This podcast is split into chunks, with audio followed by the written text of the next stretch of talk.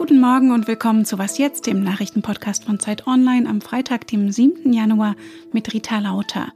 Wir wollen heute wissen, ob die steigenden Preise in Deutschland von Dauer sind und ob eigentlich der Kalte Krieg in Europa zurück ist.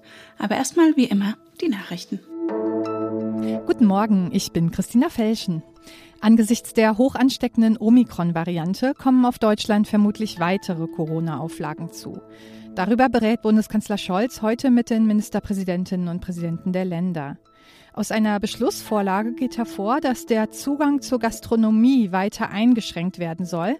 Ab Mitte Januar könnte dann bundesweit und unabhängig von Inzidenzen der Besuch von Restaurants und Cafés nur noch mit tagesaktuellem Test oder dem Nachweis einer Auffrischungsimpfung möglich sein. Auch Kontakte sollen weiter beschränkt werden. Für Beschäftigte an Einrichtungen der sogenannten kritischen Infrastruktur sollen aber zugleich kürzere Quarantänezeiten eingeführt werden. In den USA wird die Impfpflicht ein Fall für den obersten Gerichtshof.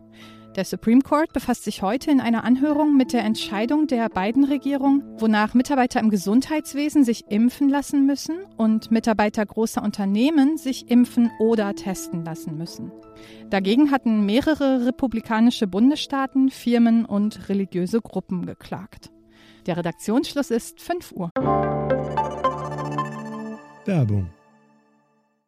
Wie geht es weiter mit der Europäischen Union? Präsidentschaftswahlen in den USA, EU-Parlamentswahlen, geopolitische Krisen und wirtschaftliche Schwierigkeiten. Wir suchen Lösungen für diese Herausforderungen. Am 19. und 20. März auf der digitalen Europakonferenz von Handelsblatt, Die Zeit, Tagesspiegel und Wirtschaftswoche.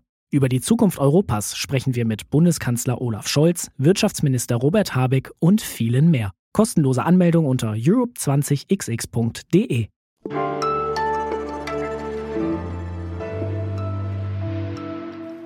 rasant gestiegene Energiepreise und das Ende der vorübergehenden Mehrwertsteuersenkung. Die Inflation in Deutschland ist auf den höchsten Stand seit Beginn der 90er Jahre gestiegen. Aufs Jahr 2021 gerechnet um 3,1 Prozent gegenüber dem Jahr zuvor. Das heißt für Verbraucherinnen und Verbraucher, das Leben wird teurer, für Sparer, ihr Geld wird weniger wert und für Arbeitnehmerinnen, Lohnsteigerungen werden von der Teuerung aufgezehrt. Ist das Grund zur Sorge oder nur ein kurzfristiger Effekt? Das kann ich jetzt Emanuel Mönch fragen, Professor an der Frankfurt School of Finance and Management und zuvor Leiter des Forschungszentrums der Bundesbank. Und wir kennen uns aus Uni-Zeiten. Hallo Emanuel. Hallo Rita. Allein im Dezember ist die Inflation auf 5,3 Prozent gestiegen. Ist das wirklich so erschreckend, wie es auf den ersten Blick scheint? Naja, zunächst bezieht sich die 5,3 Prozent äh, auf den Vergleich Dezember 2021 zum Dezember 2020. Im Jahresdurchschnitt des Jahres 2021 ist die Inflationsrate knapp über drei Prozent gestiegen. Das ist natürlich für Verbraucher nach einigen Jahren sehr niedriger Inflation ungewohnt und insbesondere für Haushalte mit geringen Einkommen eine große Herausforderung, wenn Preise schneller steigen als der Verdienst. Aus gesamtwirtschaftlicher Sicht aber sind diese Inflationsraten von kurzzeitig etwas über drei Prozent zunächst mal nicht beunruhigend. Zumal diese zum Teil auf Einmaleffekte wie die Einführung von CO2-Bepreisungen in bestimmten Branchen zurückzuführen sind. Heute werden auch die Inflationszahlen für den Euroraum vorgestellt. Was erwartest du da? Wie steht Deutschland im Vergleich da? In den vergangenen Monaten äh, lag die Inflationsrate in Deutschland etwas über der im Euroraum insgesamt. Und das ist vor allem auf die eben genannten Einmaleffekte zurückzuführen. Ich vermute daher stark, dass diese auch im Dezember noch eine Rolle gespielt haben und dass daher auch heute Deutschland noch einmal vor den meisten anderen Euro-Ländern liegt. Im neuen Jahr sollten sich die Inflationsraten dann aber wieder angleichen über die Länder hinweg. Und für die Inflationsrate im Euroraum ist ja die Europäische Zentralbank zuständig.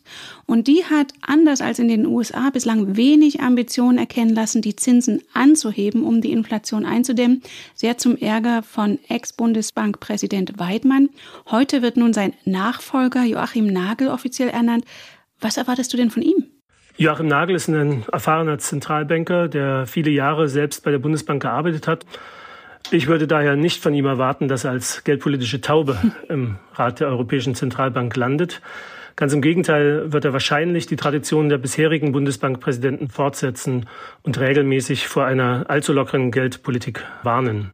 Ob er damit Erfolg hat und Unterstützung durch die anderen Ratsmitglieder erfährt, wird, denke ich, von der Stärke seiner geldpolitischen Argumente abhängen. Die momentan deutlich höhere Inflation als zu Jens Weidmanns Amtszeit könnte ihm da zunächst helfen. Über einen längeren Zeitraum gesehen aber wird sein Einfluss in Europa daran gemessen werden, ob er die Entscheidungen des EZB-Rats entscheidend mitgestaltet.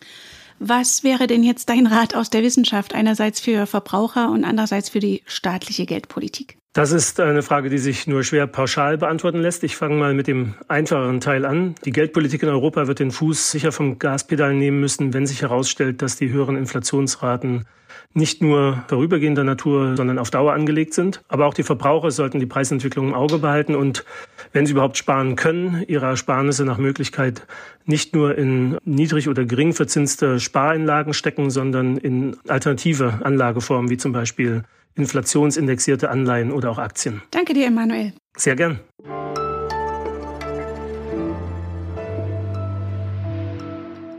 Und sonst so?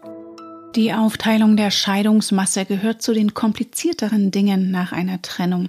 Wer bekommt was vom gemeinsamen Besitz? In Spanien heißt das künftig auch, wer sorgt für wen? Denn die linke Regierung hat laut Medienberichten beschlossen, dass Tiere nicht mehr als Sachen gelten, sondern als fühlende Wesen. In einem Scheidungsverfahren geht es dann künftig auch um das tierische Wohlergehen. Die Richterin kann die Ex-Partner dazu verpflichten, sich abwechselnd um die Fische, Vögel oder Schildkröte zu kümmern oder Unterhalt zu zahlen. Tja, wenn man noch regelmäßig mit dem Hund spazieren oder der Katze kuscheln kann, tut das Scheiden dann vielleicht ja doch nicht mehr ganz so weh.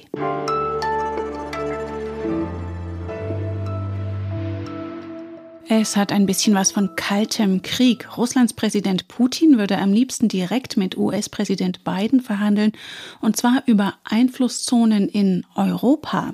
Konkret geht es um die Ukraine. Teile davon hat Russland ja bereits völkerrechtswidrig annektiert, und der Westen und die Ukraine selbst befürchten einen erneuten Einmarsch, da tausende Soldaten an der Grenze zur Ukraine zusammengezogen wurden.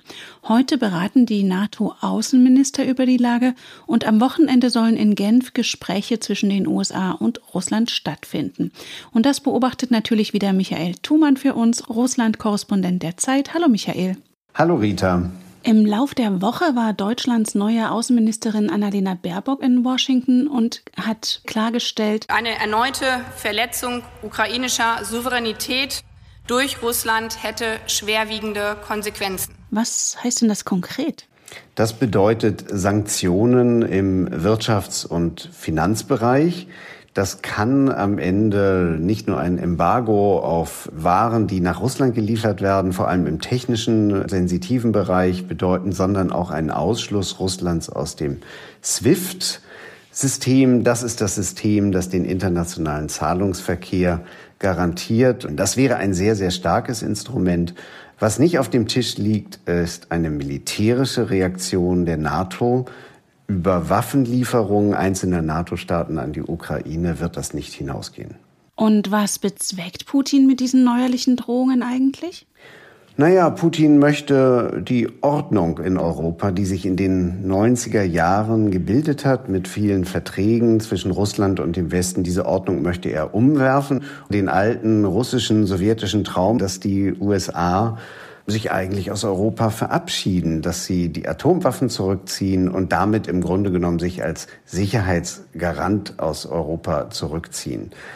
Gleichzeitig will natürlich Russland alle seine Waffen und Raketen in Europa auf dem eigenen Territorium inklusive Kaliningrad halten. Und das bedeutet dann am Ende Sicherheit aber nur für Putin. Und es ist auch noch eine Frage, wie souverän ein Land ist, wenn Forderungen laut werden, dass zum Beispiel Ukraine niemals Mitglied der NATO werden soll. Absolut. Das bedroht natürlich sowohl die Ukraine wie aber auch Staaten wie etwa Schweden oder Finnland in ihrer Entscheidungsfreiheit, die sich ja einfach offen lassen, ob sie der NATO irgendwann mal beitreten wollen oder nicht. Und genau darauf zielt Putin, diese Souveränität zu nehmen. Die deutsche Außenministerin Baerbock hatte ja außerdem klargestellt, dass es keine Entscheidung über die Sicherheit in Europa ohne Europa gibt. Geht das denn auf? Das sogenannte Normandie-Format aus Deutschland, Frankreich, der Ukraine und Russland kommt ja nicht so recht vom Fleck. Das Problem ist in der Tat, das Normandie-Format ist quasi gelähmt.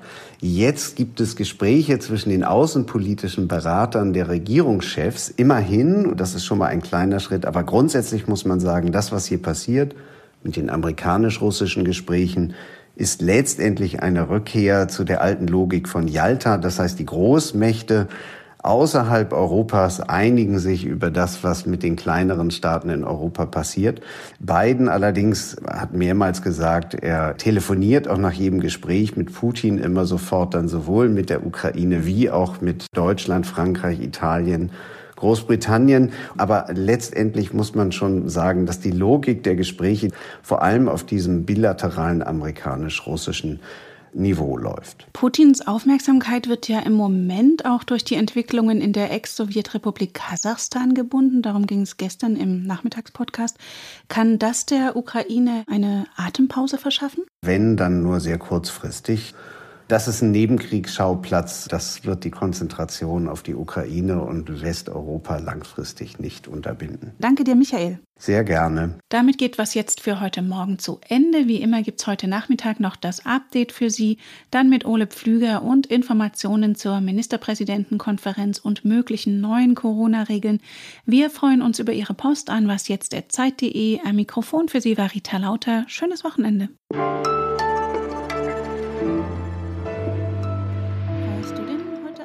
Das russische Weihnachtsfest? Nein, ich bin ja lutheranisch-protestantisch und insoweit habe ich schon gefeiert und zweimal wäre dann doch ein bisschen dick.